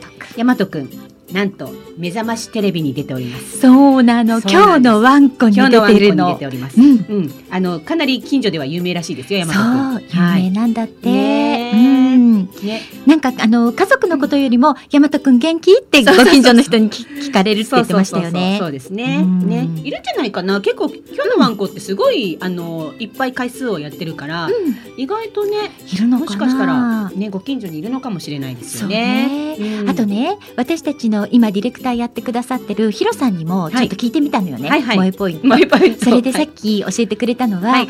ラジオ番組をやっていて、うん。あの一人パーソナリティさんがお一人の時に、はい。やっぱり放送中って生だと不安がいっぱいじゃない、ええ。その時に時々こうディレクターさんに向けるこう顔に向かって、うん。ヒロさんも笑顔を返す。その笑顔と笑顔のやり取りがなんかちょっと萌えポイントなんだって。キュンとしちゃうわ。でも私たちも、うん。こうヒロさん見た時にはい。ニコってされると実はちょっとこう燃えるよね。大丈夫だよっていうね。そう、ね。安心感ありますありますね。はい。皆さんいろんな萌えポイントありますが、はい。えー私たちの番組は、ろえー4時台5時台でディレクターさんが変わるんですけれども、そうなんです。4時台のディレクターさんしょうちゃんにも聞いてみました、はい。しょうちゃんはキャンプが大好きで、うんうん。えーミニマムキャンプですよね。一人で行く最小限なもの、うんうん。その時にこう自分が持っていったキャンプ道具でこうピシッと整ったその一人キャンプが出来上がったそのその空間が燃えるって言ってました。私にはわからない。うん、でもこれ放送始まる直前にこの話をしちゃったので私と翔ちゃんが盛り上がっちゃってウクレレ時始まらないんじゃないかって不安にもう本当に 10, 10秒前でここここカウントしてるのにもうその話ですごい盛り上がってて始まるのこれっていう、ねおいおい二人っていう感じだったんですけどね さっきね。大丈夫無事に始まりました、はい。えーでもこんなね直前に話ができるようになるほど私たちは少し慣れてきたんですね ラジオになんと今日三十七回目ですよ。そうですねびっくりしちゃいました。はい。えっと50回目ははい10月10月20 20日ですね。うん数えました。言われたので。日ね何しましょう？何しましょう？ええあその前に、はいはい私たち9月の1日、うん火曜日なんですけど、はいはいえ9月1日は昨年は日比谷野外音楽堂でヤンオエカモンというね音楽イベントをバンとやってきた私たちなので、はいはいそれからちょうど1年で、はいラジオの日なんですよ嬉しいことそうなんですに。よ。なんか巡り合わせって感じですよね。そうなんです。それで私たちねせっかく9月1日だから、はいその日はゲストにまず豊作プロジェクトの秋田隆樹さんえと当日実行委員長でしたからね。はい、実行委員長の秋田さんと、それから、えー、川上二郎さんもお呼びしようと思っております。お呼びしようと思っております。はい。はい。次郎さん何気にゲスト回数多いんですようん、ね。三回目？三回目。どんどん呼んじゃう。そうなんです。えー、それで、はいまあその日ね、八百屋家紋に参加した皆さんには、はいもしよかったらスタジオに来られる人には来ていただいて、はい。なんならちょっとスタジオ入ってもらっておしゃべりしていただいてもいいですし、はいあと東京には来られないっていうあの地方の皆さんもはい電話つなぎます。よかったら電話ゲスト出たいってハニベリに言っていただけますか、はい。そうですね。電話つなぎますせっかくなので。うん。その日の思い出をね、うんみんなで語り合いたいです9月1そうなん日ですよね。はい楽しみです、はい。い、やいやい。やさて、それでは、はいはい。えー有名人はねいろいろまたまたこれからもね、はい。萌えポイントと有名人ええ。どんどんお寄せください,、はいださい。毎週少しずつご紹介していきたいと思います。ははい、それではここで、んうん。また私たちの番組へのメッセージの送り方をご紹介いたします。あ、有名人って言えば、ジローさんも超有名人ですよね。有名人すぎて気がつかなかゆ 身近にいたのにからってみたいなね。私たちの身近にいた超有名人ですよ。はい、クスクスボーカルの、はい。そして新宿ボーカルスクール校長のはい川上二郎さん、い、らっしゃいました。はい。ハニベルのそばに。にそばに一番近い、今一番近い近くにいらっしゃいす。ました。本当ですよ。本当ですねはい。私たちのこの番組のねジングルもね、はいあの二郎さんが関わってくださってレコーディングしていただきましたね。はい本当にありがとうございますありがとうご。ざいます。はい、えー、それではメッセージの送り方ご紹介いたしましょう。はい Facebook をされている皆様は、ハニオンベリーの Facebook ページからメッセンジャーでお送りください。メールでお送りいただく際には、tuesday アットマーク、コマエ .fm、tuesday アットマーク、コマエ .fm、メールタイトルには必ず番組名のウクレレドキと書いてください。はいラジオネームもお忘れなくお書きください。そしておはがきもまだまだ募集しております。住所申し上げておきましょう。郵便番号201-0012狛江市中泉1丁目2-6狛ラジスイートタイムパラダイスハニオンベリーのウクレレ時係までお願いいします、はいお待ちしております。今あのフェイスブックのライブを見ている方がいっぱいコメントをいただいてるんですけ本れども、当ですね。ご紹介ください、はい、えっ、と、えー、ハイジちゃんですね。ははい。い、ずっと聞いてます。ハート楽しい。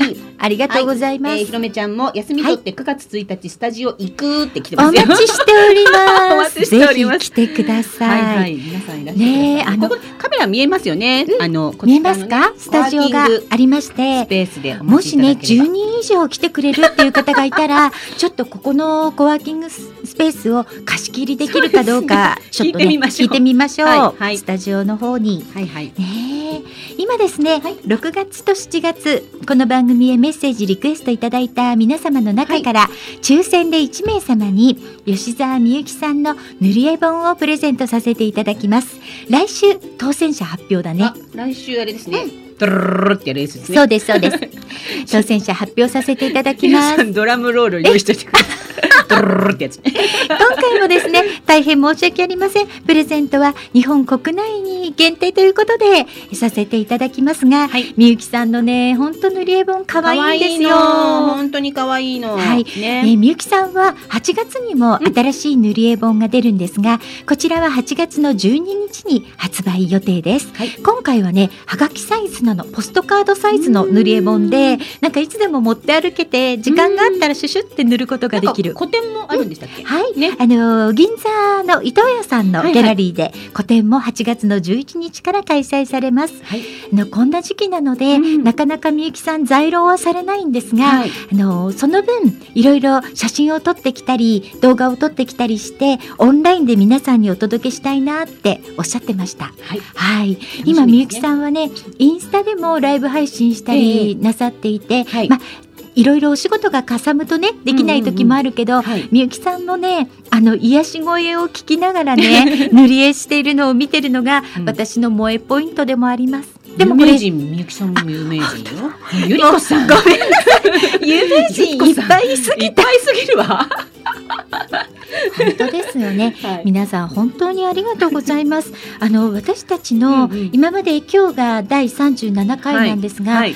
ゲストに来ていただいた皆様の中でラジオに出た後でねどんどん有名になってしまった方とかもいらっしゃるんですそうなよん。ですよ。うんうん。すごいなと思って、ねなんかもう次は呼べない。よかったよ本当に呼んどいてよかったよねっていうかあの。私たちウクレレ時は、はい。ゲストさんって言ってもねあの私たちから出演料を差し上げたりということができない番組で、ええあの楽しみで来てくださる方をゲストにお迎えするというシステムになってるのでねえ。でも今は嬉しいことに実はもうねえっと9月ぐらいまでは出たいっていう方がいっぱいいらっしゃるので、ねゲストさん埋まってたりするんですよ。ねありがたいお話ですね。うんはい。ありがたいです。はい。そんな私たち番組を続けていくためにも、はぜひコマラジサポーターになってください。なってください。よろしくお願いします。はい。さあさあ、えっと、レコーディング、ええ今ね、してるじゃないですか。はい。はい。えっと、二週目、二回。そうです終わりましたねね。はい、はい4名の方がレコーディングが終わりました。はい。うんみんな素すご晴らかっしいよたね。今週のレコーディングも。素晴らしかったね。ねあのレコーディングしている最中の、はい。そのまあプロデューサーの二郎さんがはいアドバイスしてくれる一言一言がうん。私たち聞いてるものにもものすごく勉強になるのよ。そうなんですよね。だから毎週ね私たちは勉強させていただいておりますそ。うなんです。ええとてもいい特等席で。本当にそうなんです。はいそしてえっ、と1回目はちょっとできなかったんだけど、ええはい2回目からはあのズームでねスタジオ内と外側を、えー動画でつないでおりまして、はいはいそれも記録に残してるんそうですね。ですよ。お互いの顔が見れて、うん、ちょっとあの安心感もあったりしますもんね。そうですね。今はいですね、そのレコーディング終わりたてのチョビさんからコメントいただきました。はいはいお世話になりました。ボイトレやってよかったって。ねえ。うん。チョビさんもね、うんえっ、と年末に、はい。えーここのスタジオにねゲストでお越しいただいた時に来年の目標みたいな形でね、うんうんうんえっ、とボイトレ通いますっていう。そう言ってらしたの。うんそしたら年をまたがずにスタートしたんだよね。そうなんですよね。ううんん。その成果が先日のレコーディングに見事に現れていました。素晴らしかったよね。そしてね、うんチョイさんのレコーディングが終わったはい。直後、はい。虹が出たの。虹が出ました。うんあの日はすごくあの、うん。降ったり止んだりね、うん。あの強い雨があの都内はね、えーそうなんですよね。降ったり止んだりしておりましたけれども、はい、終わってはーっとうん。窓を見たら、うん。虹が見えましたね。本当だね、うん。まあレコーディングって皆さんそうそう経験することではないって思ってる方もいらっしゃるかもしれないけど、はい。意外と身近に経験できるものなんです。そうなんです。だから興味のある方はぜひハニオンベリーまでご連絡くださごい連絡ください。カモンレコーズにつなぎます。はい。はい。それでは、はい昨年8月11日に私たちが参加いたしましたニューチャプター。このニューチャプターをプロデュースしてくださった新次郎さんの曲をお届けしたいと思います。はい。あの島へ。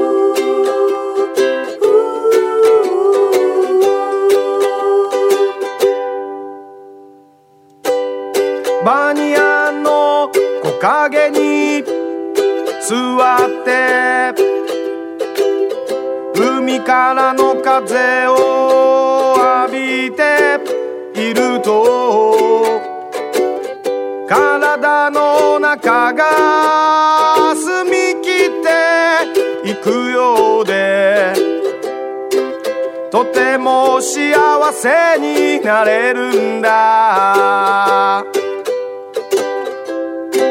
その島には不思議な力がある。その島には何かが宿ってるんだ。悲しい歴史も豊かな恵みも。すべてを包むおおらかなオーラ。ねえあの憧れの島へ。えー君も行ってみないか。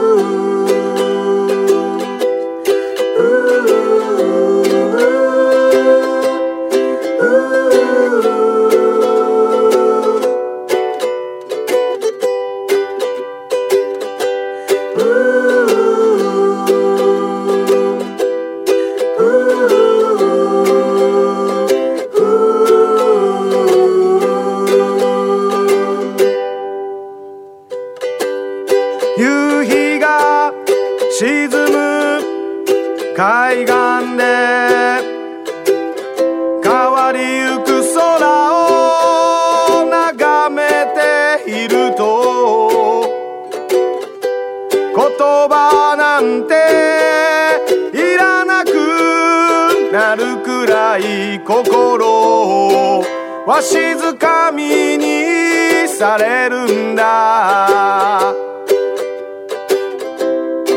その島には温かな笑顔がある。その島には忘れてた。何かがある。悲しい歴史も豊かな恵みも。全てを包む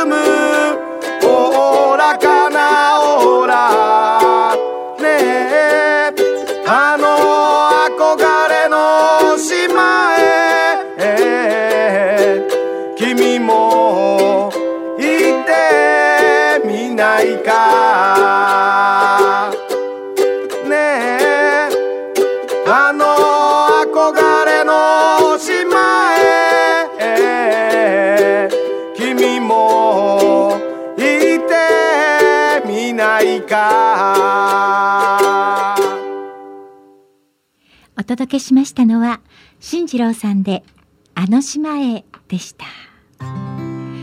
いい歌だ。いい歌だよね。コーラス入りたくなっちゃうね。そうなのそうなの。うんね。新次郎さんの歌いい曲たくさんあるんですよはいちょっと切ないねね。でもこの曲は A マイナーじゃないねそうだね。うん。そうだそうだ。はい。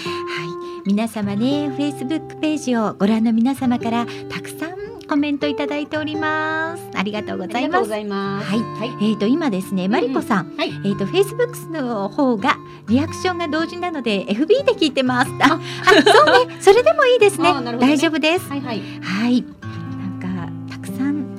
ただいてます今日ね。ありがとうございます。はいやっ。ぱりさ、あのーライブ配信しながらの放送は意外と楽しいのかな。うんうね。ん結構ね、あの曲がかかってる間のこういっはいた裏トークというかね、ええそういうのもお聞きいただけるから面白いのかもしれねないですね。いいのかもしれませんねそもそも私。たちってあの、はこういうことを始めたのが Facebook のライブ配信でしたそう。なんですよ。うん私たちは1年間ではい130本ぐらいライブ配信してたんです。何話してたんだろううね。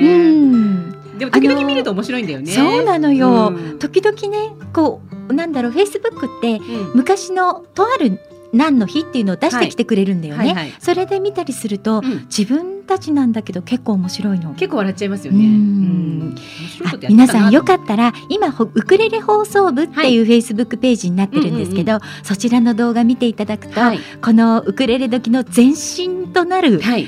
ライブ配信動画がたくさんあります。百三十四。うん、そうよくやった数えてみたらね。でもそこでかなり鍛えられてるしそうですねああともう一つ面白いのは、はい。去年の八百屋家紋をやるためにん放送していた YouTube の放送で。八八百ちゃん。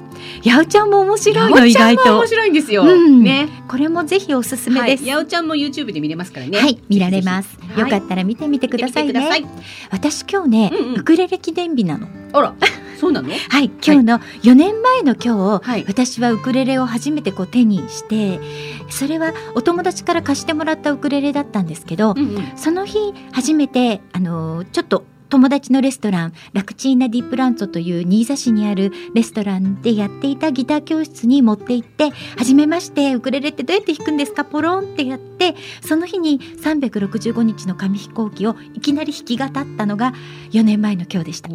私あの今日今朝ね、三年前のね、フェイスブックがお知らせし、お知らせしてくれたんですが、なんとダニエル・ホーさんに会ってました。今日なの一緒に写真撮ってた。すごいテナーウクレレにサインもらってた。7月28日、はいすごい日なんだね。はい。それでは今日もデイジー・信之さんのこの曲に乗せまして、はい今週お誕生日の皆様にお祝いをお届けしたいと思います。はい。まず今日7月の28日、チャイさんお誕生日おめでとうごおめざいま。ですとうございます。としこさんお誕生日おめでとうごおめでとうざいます。ございます。早田美さんお誕生日おめでとうございますおめでと。うございます。片岡亮介くんお誕生日おめでとうございますおめでとうご。ざいます。7月の29日、スーさん、お誕生日おめでとうございます。徳田優斗さん、お誕生日おめでとうございます。おめでとうございます。金井さん、お誕生日おめでとうございおめでとうます。ございます。7月の31日、自転車つながりなんですが、はいはい山田美桜さん、いお誕生日おめでとうごおざいます。めでとうございます。8月の1日、天野さん、お誕生日おめでとうございます。本田愛さん、お誕生日おめでとうございおますめでと。うございます。8月の2日、川島さん、お誕生日おめでとうございま。おめですとうございます。そして、なおちゃん、お誕生日おめでとうございますお。めでとうございます。8月の3日、イクレレさん、お誕生日おめでとうございます。おめでとうございます。イクレレさんゲストに来ていただいた、あんうんの後、はい YouTube ですっごく楽しい動画上げてるのよねそうなんですよ皆さんぜひご覧くださいご覧ください。そしてギタリストの米坂さんお誕生日おめでとうございまおめですとうございます。今週もたくさんの皆様にお祝いをお届けいたしました。そしてこの BGM にはデイジー・信之さんの「レレハッピーデー」はい。もう最高です。この曲は、うん。はい、あ、スーさん、今ね、ハッピーバースデー言ったら、ありがとうございます。って。もう早ス速。ーさん、えーコメントいただきました。見てくださってた。ありがとうございます。す。あ、チョビさんからもウクレレ記念日おめでとうって書いていただきました。ありがとうございます。そうか、かなちゃんにとっても7月28は忘れられない日なんだ3ね。年前に出てきましたよ。私のあの、ハワイで買った100ドルぐらいの、あの、ウクレレに、ダニエル・フォーさんがサインしてもらったので、いきなりなんかこう、格が上がっちゃった雰囲気なんですけどそう、ですよねあ今私お借りしてるあのウそうでクレレございますですよね。。ペナウクレレですそうだ。、あれあのーサイン度は消えないように私加工してお返しするって言ってたのよおね願いします。わかりました。加工します。はいはい。そうでしたお借りしておりました。ダニダニエル法モデルになっちゃってるからね。ダニエル法記念日と私のウクレレ記念日は同じ日ってことですね、そうなんですよ。また忘れられない日になりました。そう私のファーストウクレレがなんとテナーだったっていう話がなんだよねね、うん。来週のゲストさんなんですが、はいはい。来週はですねスタジオにゲストさんをお迎えいたします。久しぶり。はい日本初の片付けヘルパーが教える親の健康を守る実家の片付け方の著者でもあります。片付けヘルパーの永井美穂さんをお迎えいたします。はい。いろいろ聞いちゃいましょうね。うん聞いちゃいましょう、はい。なかなかうちもね物が多くて。うちもだな。はい美穂さんに聞いたら、はい。きっと片付くと思うのよ。本当？うん本当です。分かった。はい。はい楽しみです、はい。皆さんね美穂さんへのメッセージ、はい。お待ちしております。そうですね。いろいろご質問して、どうやったら片付くのかななんていう質問お待ちしてますよ。はい。みんなで聞いちゃいましょう。はい。この放送は豊作プロジェクトの公演でハニオンベリーのゆりとかながお届けいたしました。ハニオンベリーのウクレレ時は毎週火曜日16時から18時までの生放送です番組へのメッセージリクエストお待ちしております。それでは来週もウクレレドキでドキドキさせちゃいます。ありがとうございました。ご覧の皆様ありがとうございました。